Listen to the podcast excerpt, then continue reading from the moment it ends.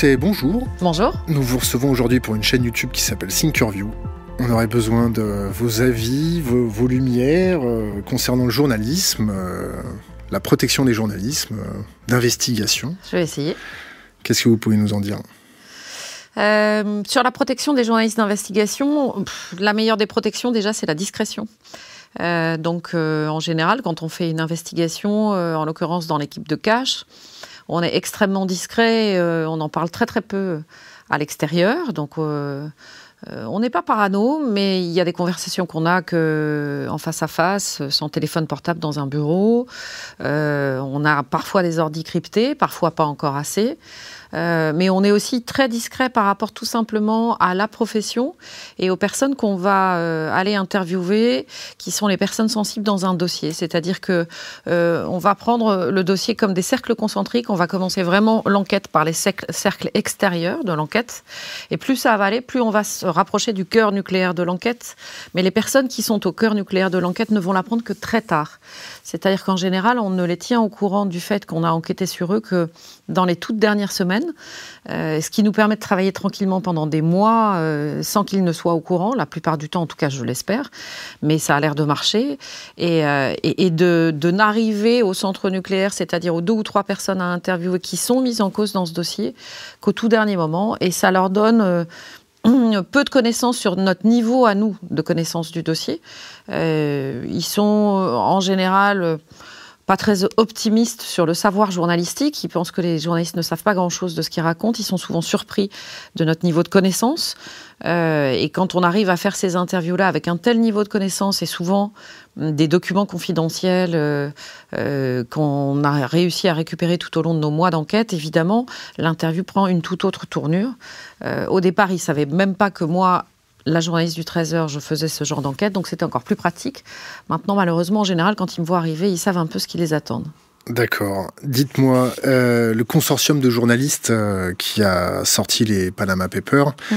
s'apprête à ressortir les Panama Papers 2 le 9. Qu'est-ce que vous pouvez nous en dire? Aujourd'hui, nous sommes le 4 euh, mai. Très franchement, nous, on a été, euh, on, est membre de l'ICIJ, c'est-à-dire que Cash Investigation en fait partie, euh, pas par hasard, dans la mesure où euh, l'ICIJ recrute des journalistes d'investigation dans le monde entier en fonction à la fois de leur coopération à l'ICIJ, ce qui a été notre cas, puisque par le passé, on a travaillé notamment sur le LuxLeaks. on a été au, au, démarrage de LuxLeaks et donc ils se sont inspirés de tout le travail qu'on avait pu faire sur le LuxLeaks pour ensuite continuer l'enquête. Mais euh, donc tous les journalistes d'investigation de, des Panama Papers ont été recrutés comme ça. Nous, on a travaillé dessus pendant des mois avec eux. Euh, L'ICIJ est extrêmement euh, sélective sur les journalistes recrutés. Euh, sauf parfois dans des pays où c'est extrêmement compliqué de faire du journalisme d'investigation.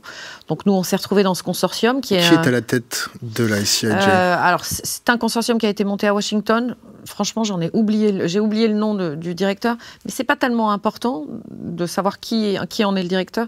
Ce qui est le plus important, c'est que c'est euh, la première fois que le journalisme d'investigation travaille de manière coordonnée. Souvent, l'investigation, c'est quelque chose d'individuel et même d'individualiste. C'est-à-dire que ce sont des gens qui travaillent dans le plus grand secret, tout seuls. Euh, déjà, Cash est un peu une exception, c'est-à-dire que le fait que 20 journalistes d'investigation travaillent ensemble, Mediapart en est une autre euh, exception. mais le plus important de l'ICIJ, c'est ce côté, le collectif de journalistes d'investigation qui se met en place dans le monde. Et je crois que ça effraie beaucoup de gens parce que tout à coup, on a acquis, grâce à ça, euh, une force de frappe euh, très importante, euh, impressionnante, mais avec des codes extrêmement stricts c'est que chacun d'entre nous doit respecter les codes de l'ICIJ. Sur l'enquête des Panama Papers, on a tous travaillé pendant des mois, certains plus tardivement que d'autres, mais on a tous travaillé pendant des mois. On avait l'obligation de n'interviewer justement le cœur nucléaire que trois semaines avant la sortie mondiale. On avait tous la même heure et le même jour de sortie mondiale. On avait tous des fichiers cryptés, chacun avait un code. Chiffré. Chiffré. Chacun avait un code et donc euh, euh, même à l'intérieur de Cache Investigation, pour vous donner un ordre d'idée, seules deux personnes avaient accès réellement euh, aux fichiers. Depuis un terminal sécurisé? Oui. Sécurisé comment? Franchement, moi, je ne le sais pas. Donc c'est peut-être d'ailleurs rassurant que, je ne le sache pas. Euh, ce que je peux vous dire, c'est que pour rentrer dans l'ICIJ, en revanche, la sécurisation des terminaux doit être euh, optimum. Euh, et c'est une requête très claire de l'ICIJ. on ne peut pas être amateur de ce genre de choses quand on a 360 journalistes dans le monde, 110 médias qui travaillent sur le, même énorme dossier. on, ne peut pas se permettre d'amateurisme. C'est juste impossible. D'abord. Donc le, le, 9 mai, on va avoir Panama Paper 2. Qu'est-ce que vous pouvez nous en dire? Euh, moi, pas grand-chose. Nous, Cash Investigation, on n'ira pas sur le Panama Paper 2. Euh, c'est-à-dire qu'on a, vraiment travaillé sur le Panama Paper 1, on y a travaillé très longtemps. Et comme chacune de nos émissions fait l'objet d'un an d'enquête, on n'a pas pu travailler sur euh, le 2. je pense qu'il y a encore beaucoup d'informations. Ça, il y a, tellement de documents à traiter que je pense qu'on entendra parler des Panama Papers pendant assez longtemps. Nous, on considère que sur la France, en ce qui nous concerne à Cache Investigation, avec une nécessité euh, d'un an d'enquête, on a fait ce qu'on avait à faire. Mais ce que je ce que je pense est vraiment intéressant dans l'ICIJ, c'est le relais que chacun peut prendre et la manière dont, à chaque fois, on sait que chaque document va être exploité, chaque document intéressant va être exploité à partir du moment où il est entre les mains de cette communauté de journalistes, il sera exploité jusqu'au bout. Vous avez un de vos collègues qui est euh, mis en examen euh, pour les LuxLeaks? Édouard Perrin. Comment ça se passe en ce moment? Comment il va? Mieux, il va beaucoup mieux euh, parce que, en fait, il est traduit en justice avec deux lanceurs d'alerte et, et l'un d'entre eux, jusqu'alors, était dans une position extrêmement compliquée. Euh, PricewaterhouseCoopers, qui est euh, le cabinet euh, d'expertise et, d'optimisation fiscale pour lequel il travaillait, a tout fait pour l'intimider, le mot est extrêmement faible, et lui a fait signer une sorte de convention qu'il avait gardée secrète. C'est-à-dire qu'à un moment où il se trouvait à l'hôpital, on l'a appelé en lui disant qu'il y avait eu un, un, cambriolage chez lui. Il est entré, et là il s'est retrouvé face à la fois à des gendarmes et des gens de PricewaterhouseCoopers chez lui, dans sa maison, avec sa femme, et qu'on lui a dit très clairement que s'il continuait à faire que, il avait été identifié comme l'un des lanceurs d'alerte, et que s'il continuait à faire fuiter des informations, et surtout s'il ne chargeait pas le premier lanceur d'alerte et le journaliste, en l'occurrence Édouard Perrin, notre journaliste, euh, ça allait très mal se passer pour lui. Il a signé une convention secrète, et la chance a été que cette convention secrète a été dévoilée lors du procès, et donc ce lanceur d'alerte qui jusqu'alors chargeait plutôt euh, notre journaliste l'a totalement déchargé en disant que euh, à aucun moment Édouard ne l'avait obligé à sortir des documents, que c'était bien lui qui avait pris contact avec nous, que nous on s'était comporté comme tout journaliste d'investigation doit le faire avec une source et jamais en poussant la source à aller chercher plus de documents, en pilotant la source de l'extérieur euh, et qu'on avait donc bien respecté les règles de, journalisme qui sont vraiment des règles de base vis-à-vis d'une source et donc qu'en aucun cas on ne pouvait être accusé, Édouard en l'occurrence, euh, de complicité par rapport au vol de documents. Donc je pense qu'Edouard va beaucoup mieux depuis cette audition qui a eu lieu vendredi dernier. Euh, le procès, moi je, dois l'avoir là au téléphone parce que le procès vient de prendre fin. Euh, il saura quelle est la condamnation, en gros, d'après ce que j'ai compris, dans trois semaines. et on sera tous, mais quand je dis tous, c'est pas cache investigation, c'est tous les journalistes qui s'occupent d'investigation économique extrêmement attentifs à ce qui va se passer parce qu'on sent bien que face à une offensive des journalistes d'investigation qui s'appelle l'ICIJ, il y a aussi une offensive en face des multinationales euh, qui est là, qui est très présente, euh, qui veut tenter d'empêcher... Le secret des affaires Secret des affaires, ça fait partie de, effectivement de l'offensive qui est menée. Et euh, donc il y, a, le procès du Luxembourg dont on va connaître le résultat assez rapidement, qui va être un signal extrêmement fort. Et d'autre part, le secret des affaires, la directive européenne, qui est passée certes en ayant été euh, modifiée, mais qui ne nous convient toujours pas, et pour laquelle malheureusement la plupart des députés européens français ont voté. Pourquoi ça vous convient pas? Parce que euh, je vais vous prendre un cas concret. en gros, une entreprise qui euh, a le sentiment qu'on porte atteinte au secret de ses affaires. Prenons Philippe Maurice, par exemple, sur laquelle nous avons enquêté à Cache Investigation.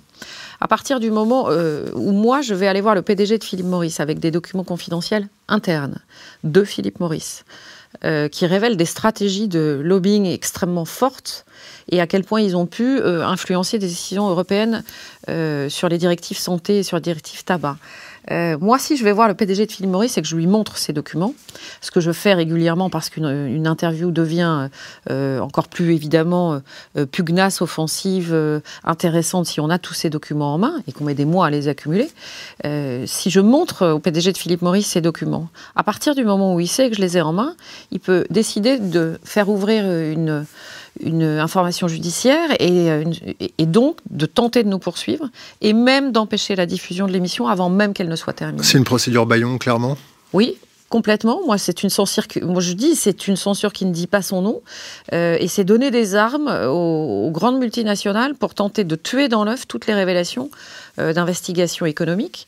Alors, ça va être à chaque fois à la discrétion d'un juge. Donc, bien sûr, il y aura des jurisprudences, et ça va être extrêmement intéressant de voir ce qui va se passer justement dans les jurisprudences à venir euh, en France et dans d'autres pays, euh, parce que euh, je pense qu'en France, la liberté d'informer est encore un droit souverain et qu'on va avoir des juges qui vont plutôt aller dans le sens des journalistes qui révèlent ces informations.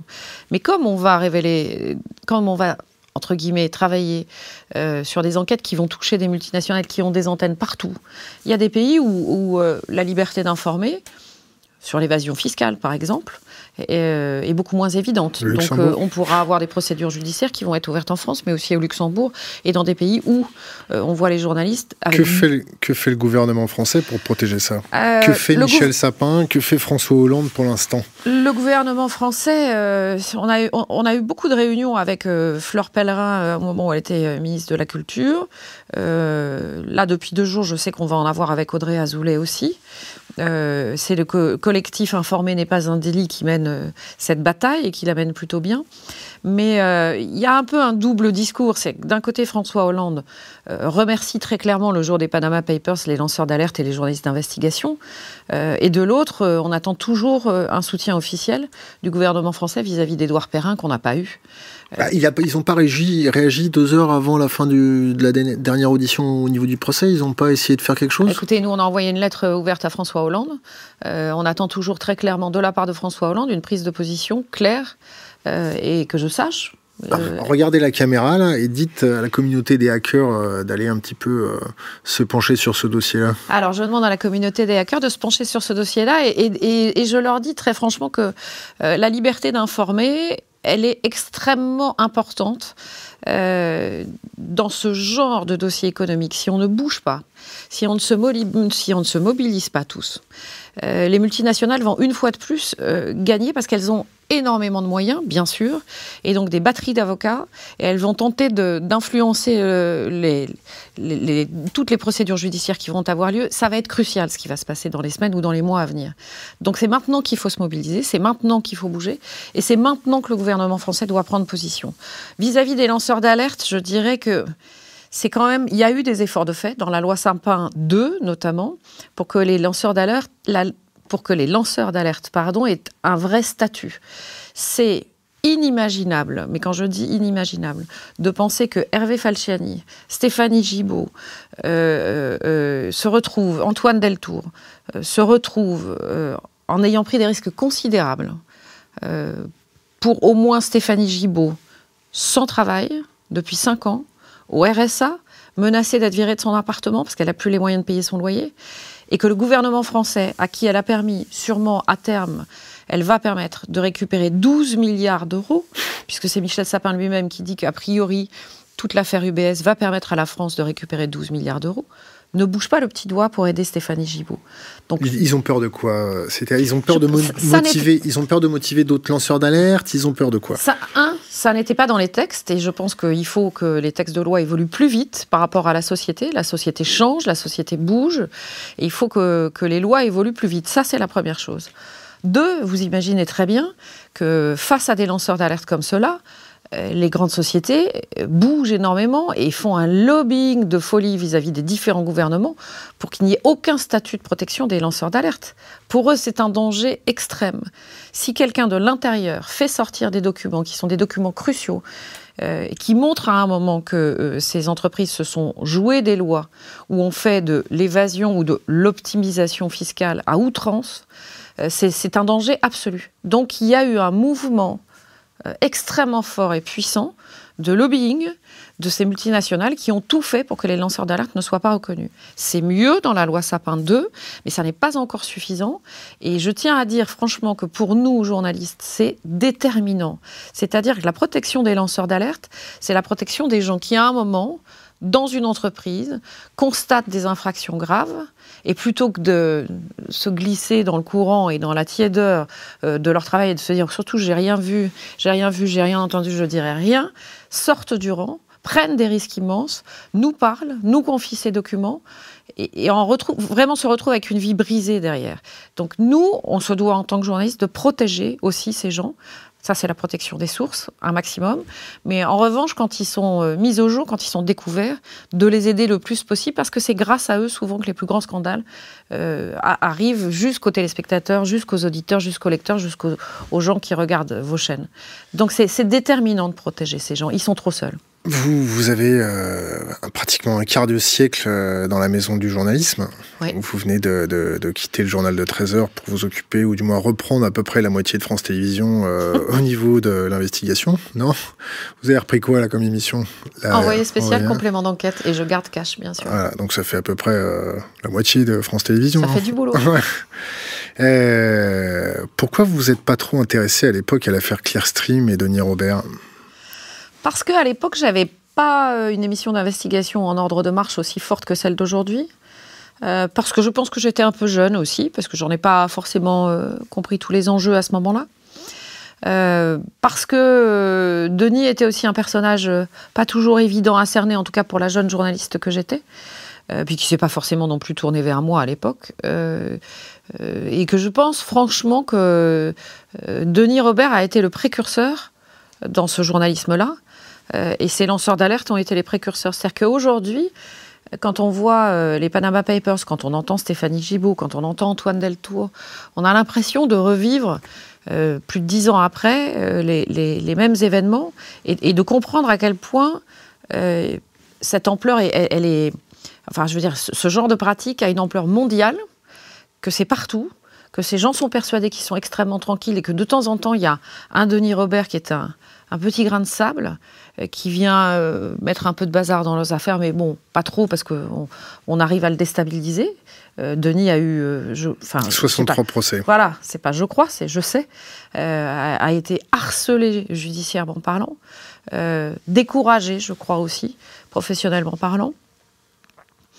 Et que je crois que la meilleure réponse, d'ailleurs ça me fait plaisir d'entendre à nouveau Denis Robert parler aujourd'hui, c'est que la meilleure réponse qu'on fasse à, au cas de Denis Robert euh, d'il y a plus de dix ans, c'est l'ICIJ. C'est-à-dire de dire à un moment, tout ça est trop lourd pour un journaliste tout seul, euh, personne n'est assez costaud pour subir tout ça, et que la communauté des journalistes, si elle est assez euh, maligne et intelligente pour se rassembler et faire groupe face à ça, là, ça devient beaucoup plus compliqué. Alors, on, a beaucoup reproché à l'ICIJ d'être financé par Soros et d'être un ersatz de la politique étrangère américaine. Qu'est-ce que vous avez à répondre à ça? Écoutez, moi, j'en ai pas le sentiment pour avoir vu un peu la, manière dont, ça fonctionne. Euh, après, je pense que si euh, euh, il y a une dérive ou s'il y a un pilotage de l'ICIJ, les journalistes d'investigation qui en font partie maintenant sont suffisamment indépendants les uns des autres, justement, pour aller voir, y compris dans le fonctionnement de l'ICIJ, s'il y a des choses qui ne vont pas. pour l'instant, moi, euh, j'ai le sentiment, mais même c'est plus qu'un sentiment, j'ai la certitude que l'ICIJ apporte beaucoup plus de choses positives que de questions euh, importantes. C'est-à-dire que, euh, est-ce que oui ou non il faut se poser des questions sur pourquoi il y a peu de révélations sur les États-Unis dans les Panama Papers? Oui. Bien sûr qu'il faut se poser la question. Est-ce qu'il faut pour autant remettre en question tout ce que les Panama Papers ont permis de découvrir partout dans le monde? Non. C'est-à-dire que dans la balance, pour l'instant, moi, je regarde le côté positif de l'ICIJ. Je pense à Denis Robert. Je me dis qu'on fait beaucoup de chemin que évidemment tout ça n'est pas statique et qu'il faut pas, euh, on n'est pas trop le genre euh, à s'auto-féliciter les uns les autres, à s'auto-congratuler, mais qu'en revanche on est en train de, de, de, monter quelque chose, de fabriquer quelque chose qui en plus sera sous les yeux de tous les journalistes d'investigation du monde entier, donc ça va être compliqué d'en faire quelque chose de, euh, de, vicié, et, et, que je pense en revanche qu'on va pouvoir apporter énormément de choses. Je crois qu'il y a des gens qui, se, qui, qui commencent à se dire, waouh, ils sont beaucoup ils sont nombreux, ils sont organisés, ils travaillent longtemps, ils savent garder un secret, et quand, l'information sort, ça fait boum. Donc je pense qu'il y a quelques personnes qui doivent se dire en ce moment, ou quelques groupes qui doivent se dire en ce moment, on est un peu moins tranquille. On va engager des tueurs, c'est ça, non? Non, parce qu'il faudrait tuer beaucoup de monde, justement. C'est ça par rapport à Denis Robert. C'est euh, Denis, il n'a pas été tué physiquement, mais il a été tué autrement. Non, il est toujours vivant. On l'a reçu il y a 4 ans, il y a 3 ans. Que, euh, professionnellement, il, a, été plus que, pas longtemps, qu'ébranlé et, euh, et, même remis en cause dans la profession.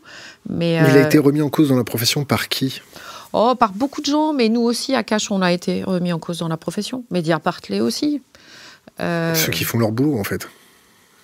Oui, mais euh, si vous voulez, il y a. Moi, j'aime pas du tout être donneuse de leçons, donc chacun fait le métier comme il l'entend. Euh, on va dire que on n'a pas tous les mêmes manières d'exercer notre profession.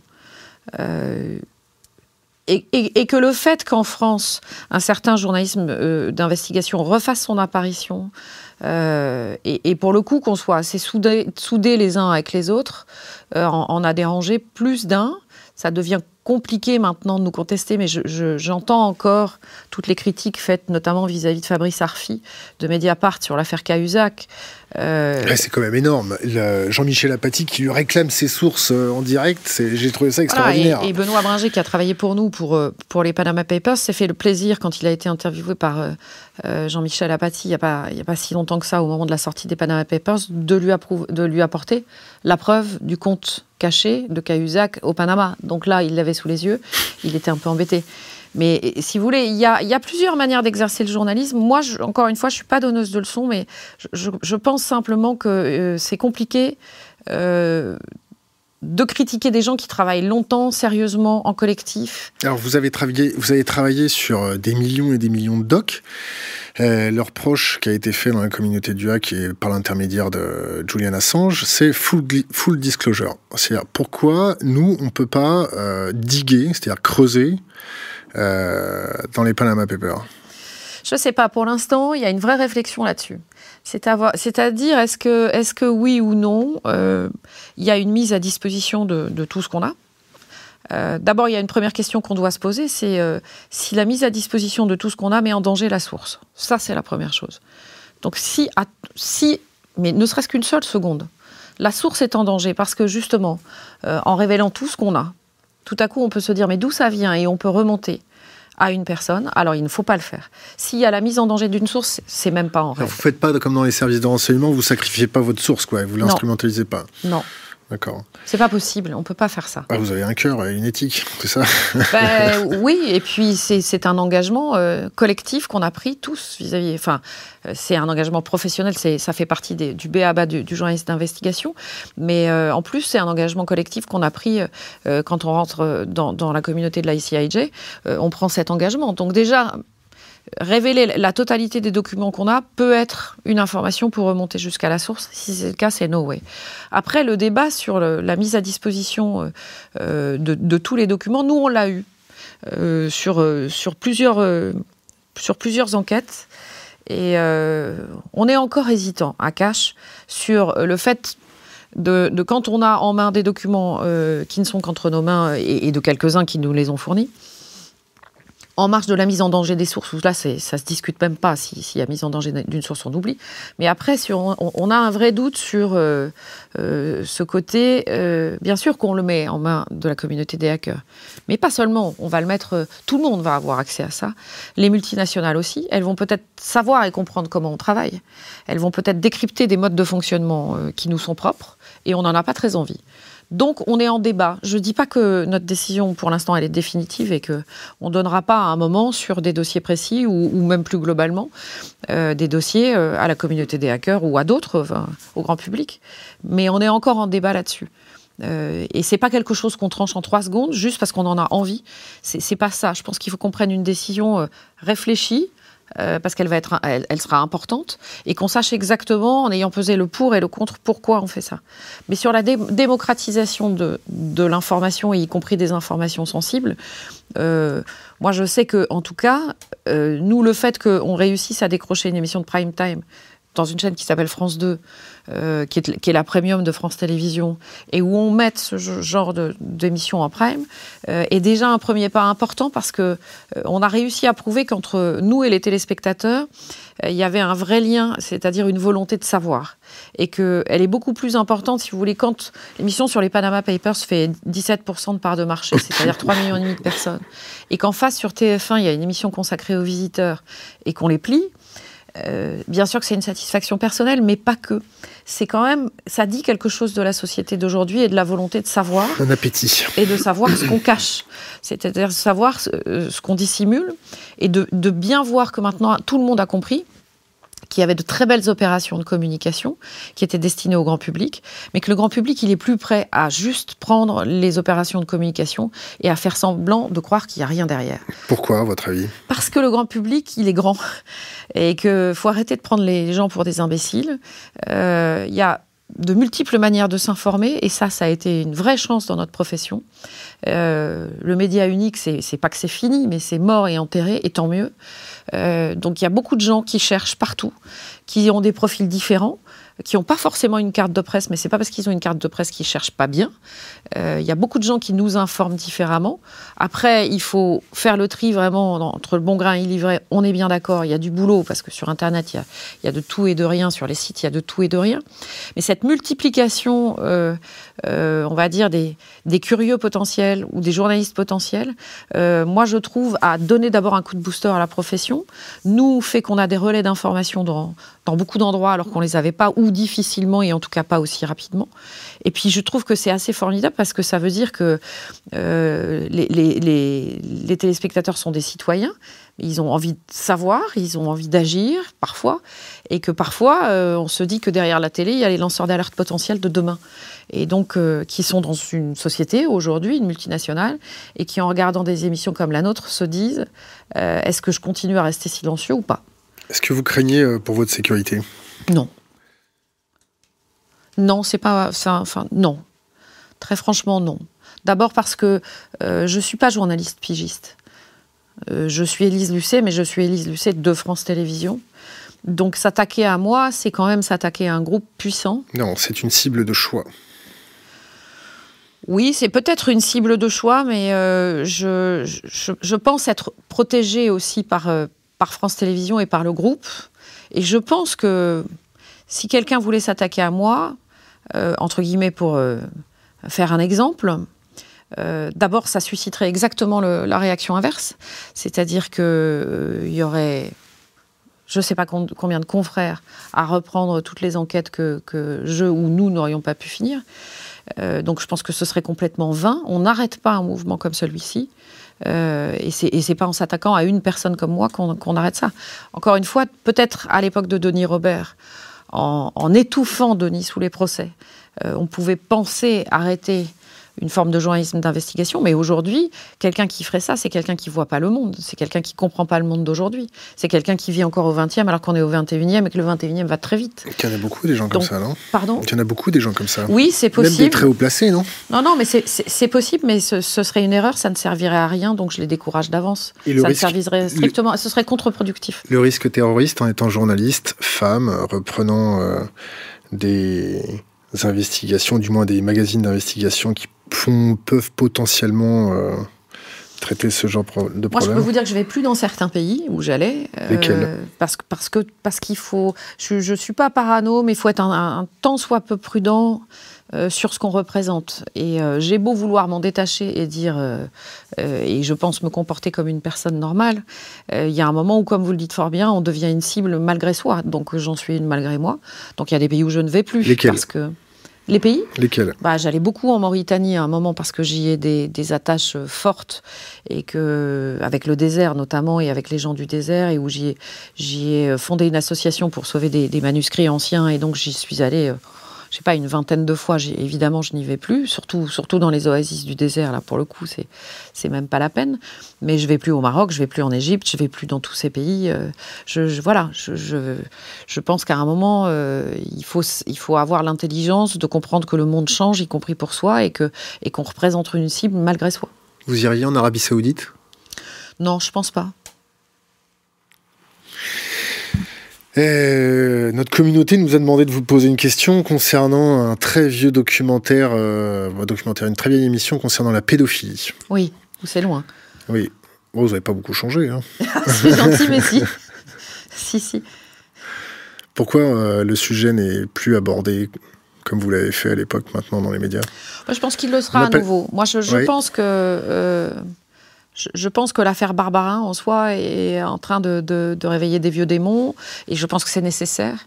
Euh, je pense que ça y est, j'ai un trou de mémoire. Le film qui a reçu l'Oscar aux États-Unis sur Spotlight je, pense que Spotlight est, vraiment euh, l'exemple de ce que peut être le journalisme euh, d'investigation. Moi, c'est un film que j'ai adoré. Et c'est l'exemple de ce que peut être le journalisme d'investigation. Euh, alors, c'est du data à la papa. Hein, parce que quand on voit Spotlight, ils recherchent dans des vieux registres, des archives, etc. Mais, mais je pense qu'il y, a du travail à faire dans ce domaine. Et je pense franchement qu'il faut que le journalisme d'investigation se, se repenche sur ce genre de sujet qu'il y a des choses à faire et que euh, quand on voit euh, ce qui se passe dans le diocèse de Lyon, euh, ce qui s'y est passé et ce qui s'y passe aujourd'hui, on se dit qu'il y, y, y, a vraiment matière à une enquête extrêmement fouillée. Je pense qu'il ne faut pas viser d'ailleurs seulement le clergé. C'est clair. il ne faut, il faut, faut pas être monomaniaque. Il n'y a... Il a pas que le clergé. Hein. Non, il n'y a pas que le clergé, et puis il y a eu un problème. Euh, moi, ce qui m'intéresse le plus là-dedans, c'est le problème des institutions, quelles qu'elles soient, qu'elles soient religieuses ou politiques. Et c'est euh, comment, à un moment, oui ou non, et c'est à cette question qu'il faut répondre, des institutions ont pu couvrir. Euh, organiser. Organiser, point d'interrogation, mais en tout cas couvrir, et, on va dire, dans les grandes mesures ou pas, des actes qui sont totalement répréhensibles et juste insupportables et inacceptables. Et si c'est le cas, je veux dire que si on se lance là-dessus, euh, si on travaille dessus, je pense qu'on trouvera des choses. On, nous a fait remonter aussi d'autres questions concernant les 28 pages à 750 milliards. Ça vous parle? 28 pages concernant le rapport du 11 septembre euh, qui doivent ou qui devraient être euh, disclosure euh, sortis. Et bah, la, vous, vous, pas, non, non, non, je me trompe. Vous voulez pas parler de la mort de Ben Laden et de ce qu'a sorti dernier, ce qu'ont sorti, sorti les services secrets américains là-dessus? Non, pas encore. On, vient, ah on, y, on, y, arrive. Euh, euh donc, 28 pages d'un rapport incriminant l'Arabie Saoudite. L'Arabie Saoudite a menacé de liquider 750 milliards d'actifs aux États-Unis si Barack Obama euh, permettait la divulgation des 28 pages.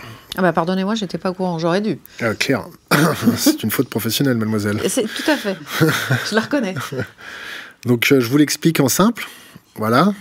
Euh, pourquoi le 11 septembre? Alors, nous, nous, on a, travaillé autour du 11 septembre concernant la finance et l'aspect économétrique euh, du 11 septembre autour des délits d'initiés et des put options qui avaient été mis sur American Airlines, United Airlines. On, on a beaucoup creusé. Il y a un professeur en Suisse qui, s'appelle Marc Chenet de l'université de Zurich euh, qui s'est un petit peu penché sur le sujet et qui a été discrédité d'un coup comme un journaliste qui mettait les doigts où il fallait pas.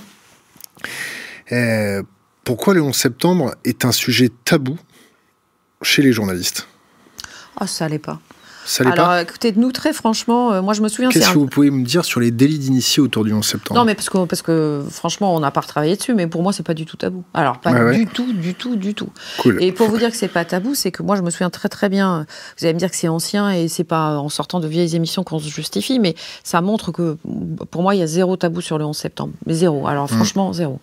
Euh, quand, il y a eu le 11 septembre, on a euh, extrêmement rapidement, nous, euh, travaillé, en ayant d'ailleurs des documents euh, hyper intéressants. Enfin, moi, j'avoue que j'ai appris énormément de choses à ce moment-là et, on, se débride les yeux, là. C'est-à-dire que d'un côté, on voyait le 11 septembre qui venait de se produire et de l'autre, on était capable de comprendre comment les États-Unis, la France, pour lutter contre les Russes, qui avait pris l'Afghanistan avait fourni des, armes et avait formé des gens qui ensuite, ces, mêmes armes se sont retournées contre les Américains et les mêmes gens qui ont été formés se sont retrouvés avec Ben Laden pour, pour faire les attentats du 11 septembre.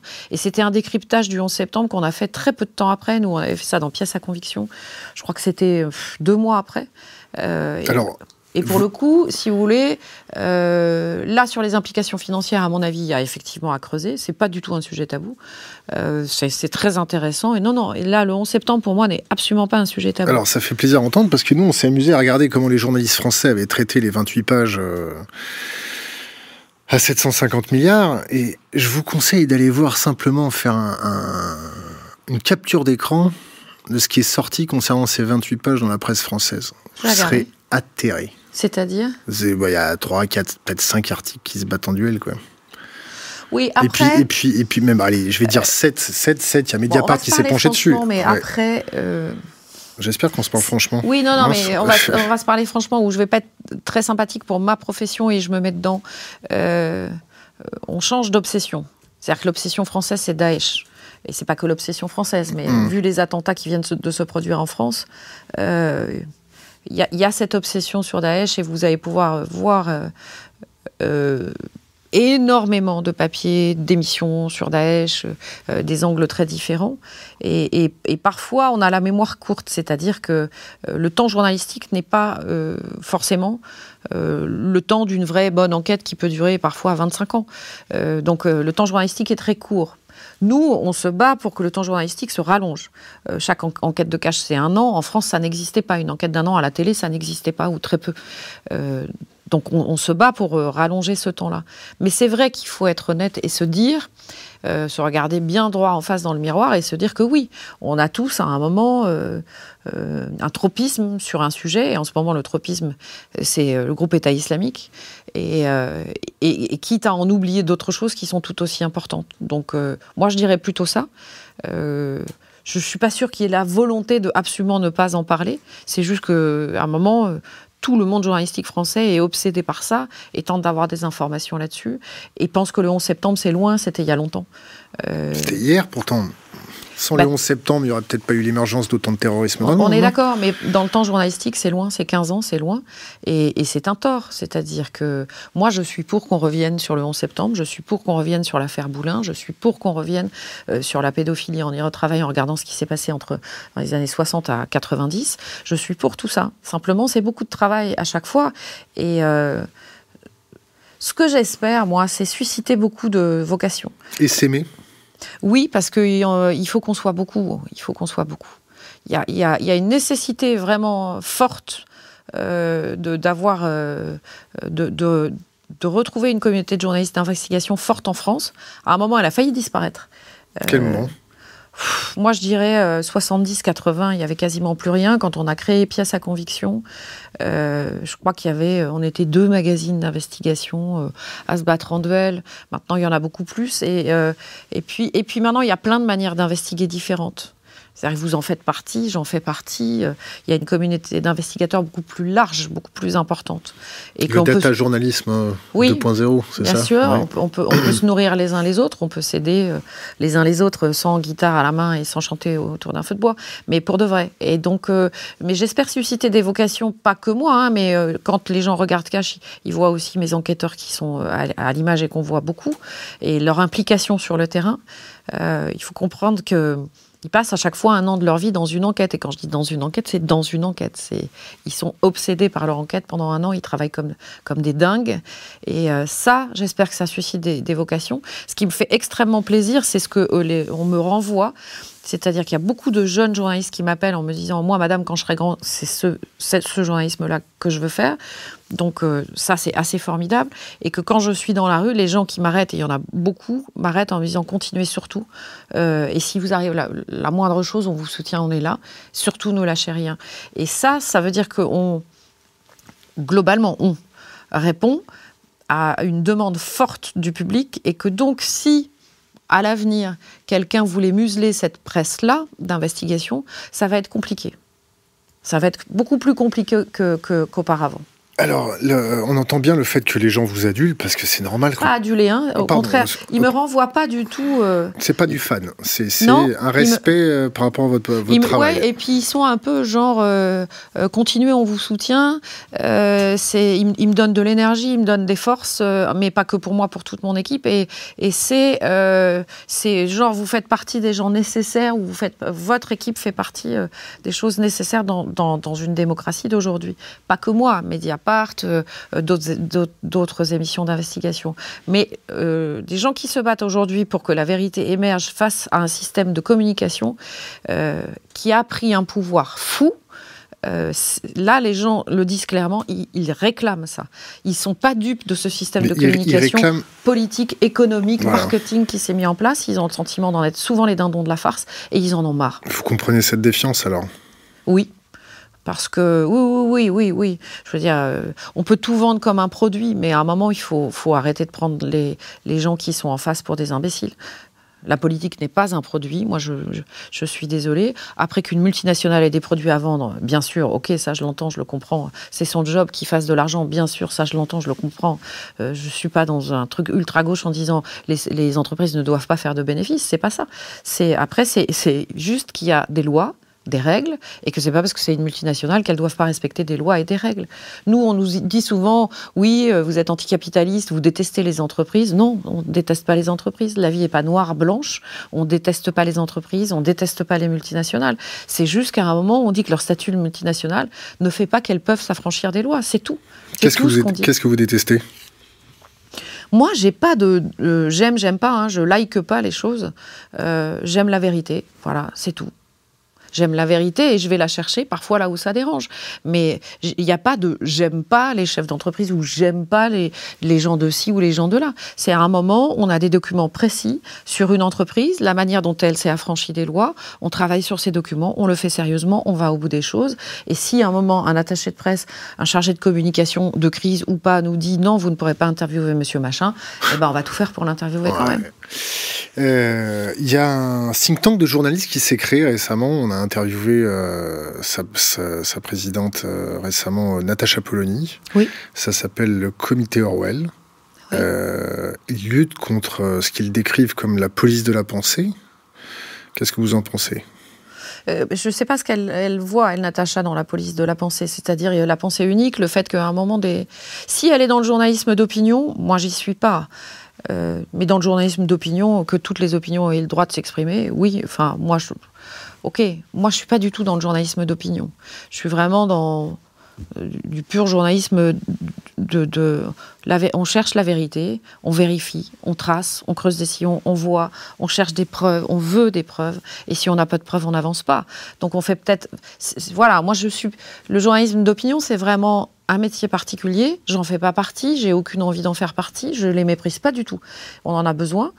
Euh, et c'est très bien d'ailleurs qu'il y ait des gens comme ça, mais c'est très bien euh, aussi qu'on dise Alta la pensée unique. J'ai un peu l'impression d'avoir entendu cette chanson-là déjà il y, a, il y a 10 ou 15 ans ou 20 ans, et on l'entend régulièrement. Mais je pense que c'est bien à des moments que, que des journalistes, euh, par exemple des journalistes qui suivent la politique, puissent dire ça, parce que c'est vrai que on commence à sentir que même dans le traitement de la politique, il y a des changements. Il y a enfin des changements. À quel niveau? C'est tout simple, mais euh, nous, on l'a fait, mais, mais, mais euh, je ne comprends pas que. que, c'est de plus en plus fait maintenant dans les JT ou ailleurs. Mais euh, quand. Est-ce que vous trouvez normal qu'on emmène des journalistes dans des voyages officiels en charter et que, et que jamais les journalistes n'aient filmé les conditions dans lesquelles ces voyages officiels se déroulent? Et quand, quand Natacha ça maintenant, hein, je ne donne pas de leçons. Parce que maintenant, on commence à voir. Les Quand Natacha Polony pose la question à Christine Ockrent euh, sur les réseaux de pouvoir des Bilderberg et des réunions secrètes euh, où la presse n'est pas conviée, mais des journalistes euh, sont au contact avec une proximité vraiment très, très proche. du cercle ou de choses comme ça Non, le cercle, c'est rien du tout. Le, le, le cercle, c'est... Non, si vous voulez parler de quelque chose, on va commencer à parler un petit peu trilatéral, des choses comme ça. Parce que le cercle, c'est quoi Moi, j'ai une position. C'est un Rotary Club pour euh, retraités de luxe, c'est ça Je sais pas, j'y suis non. Non, c'est très intéressant. Alors, nous, je suis ni retraité, ni de luxe, ni dans le cercle. C'est tout raté. Non, mais j'approuve, j'approuve et j'applaudis les gens qui se mettent au pied du cercle pour voir à peu près quel trône se balade là-bas. Euh, par contre, il y a des plus gros dossiers si vous voulez les chercher, les gars. Envoyez-nous envoyez -nous des mails, on va vous dire où chercher. Hein. On va regarder. Euh, donc j'en étais à les cercles du pouvoir, c'est passé. Euh, est-ce que vous avez des questions à nous poser, vous? Non, ce que je voulais vous dire, moi, par rapport au cercle du pouvoir, c'est que j'ai, et j'ai toujours eu, une position assez radicale. C'est-à-dire que je fais partie, elle est contestable, cette position, mais c'est la mienne. Euh, moi, je fais partie des journalistes qui pensent que on ne peut pas euh, petit déjeuner, déjeuner, dîner avec des hommes politiques si ensuite on veut faire des investigations dignes de ce nom. Donc, je suis très lointaine de ce cercle-là. Ils le savent très bien. Je ne les vois que pour les interviewer, en général sur des dossiers assez précis. Donc, donc ma, position à moi, elle est claire. Il y a beaucoup de mes confrères qui m'ont reproché, qui me reprochent et qui me disent euh, beaucoup, plein, euh, qui disent mais si on veut avoir des infos, il faut aller boire des cafés avec eux, déjeuner, dîner. Coucher. Euh, ah ça oui, ça, ça, peut aussi arriver, mais non, ils vont pas jusqu'à me dire ce genre de choses parce que moi j'en suis tellement loin qu'il y a du chemin à faire, franchement. Et mais bon, voilà, ils me disent on n'a pas d'infos si, si on n'a pas une certaine proximité avec eux. Mais moi, je pense que les infos, quand on les cherche, on les trouve, et que les infos qu'ils nous donnent sont les informations qu'ils veulent bien nous donner. Vous connaissez le proverbe africain? Allez-y. Quand tu te couches avec le diable, le lendemain matin, quand tu te réveilles, tu sens encore le diable. Alors, oui, voilà, c'est ça. Mais, mais même sans coucher, je pense qu'à un moment, il faut se poser la question de savoir pourquoi un homme politique vous donne une information. Parce qu'ils disent, oui, mais c'est des contacts. On nous donne des informations. Mais une information n'est jamais donnée gratuitement. Est-ce que vous, vous avez des questions à nous poser? Euh, Oui, j'ai plein de questions à vous poser parce que je pense que euh, euh, vous avez des, des capteurs qu'on n'a pas. Vous entendez, vous sentez des choses qu'on ne sent pas et que, je pense qu'à un moment, c'est bien qu'on se parle. C'est-à-dire que chacun est dans son rôle. je crois qu'il faut pas jouer, on est copains-copains, euh, on est potes, chacun est dans son rôle. Euh, mais que c'est très important parce que euh, nous, on a beau être sur le boulot à fond, avoir des, gens qui nous parlent de plus en plus. Euh, on a besoin de gens qui sentent aussi des choses dans la société et puis qui, et puis qui sortent des choses aussi, qui voient, qui sentent, qui, sortent des infos qui peuvent nous échapper. Parce qu'à un moment, on n'a pas 12 cerveaux, malheureusement, ce serait bien, ce serait pratique, mais on les a pas. Et, euh, et, qu'on a besoin de, voilà, on a besoin de se parler. Je ne suis pas là par hasard. Le message est passé en tous les cas. On a l'habitude de demander à nos invités des conseils pour les jeunes générations. Si vous aviez euh, à laisser une bouteille à la mer euh, pour les jeunes générations, vous laisseriez quoi d'une façon immortelle sur les réseaux? Ouf, Immortelle, personne ne l'est. Mais euh, là, pour l'instant, tout de suite, maintenant, qu'est-ce que je leur dirais? Hmm. je leur dirais que la vie d'aujourd'hui, elle est, elle, est, elle est, vachement difficile parce que j'ai le sentiment que déjà, nous, moi, quand j'ai eu 20 ans, euh, on nous disait, c'est la période du chômage, c'est la crise, vous allez avoir du mal à trouver du boulot. Euh, j'ai vraiment pas que le sentiment, j'ai la certitude que c'est beaucoup plus dur aujourd'hui encore. Et donc, euh, on a tendance, dans ces moments-là, à limiter ses ambitions et à se dire, je vais juste essayer d'avoir ça, parce que ça, déjà, avoir ça dans la société, c'est pas facile, c'est compliqué. Juste faire ma place. Et moi, je leur dirais, non, ayez de l'ambition sortez de votre zone de confort, allez-y, euh, prenez des risques. Euh, il, y a ou l'eau tiède, ou l'eau froide, ou l'eau chaude. Bah, soyez pas tiède, quoi. Soyez froid ou chaud. distinguez-vous. ne vous fondez pas dans la masse. Je sais que la tentation est grande parce que les risques sont grands aujourd'hui dans la société. Mais on ne voit que les gens qui se distinguent et voilà, assumez-vous, prenez des risques, sortez de votre zone de confort. de toute façon, vous, vous le ferez pas forcément après, enfin on peut toujours le faire après, mais euh, voilà, ne, vous laissez surtout pas euh, couper vos ailes, restreindre euh, vos ambitions, vos envies, vos rêves, faites-le. Sortez, allez-y. Et puis si vous ratez, c'est pas grave, parce que on se souvient pas forcément de ses échecs, on se souvient de ce qu'on a réussi, puis que vous allez réussir après. Donc voilà, faut, faut, faut surtout pas se laisser impressionner par cette société qui en ce moment est en train de réduire les champs. Lise Lucet, merci. Merci.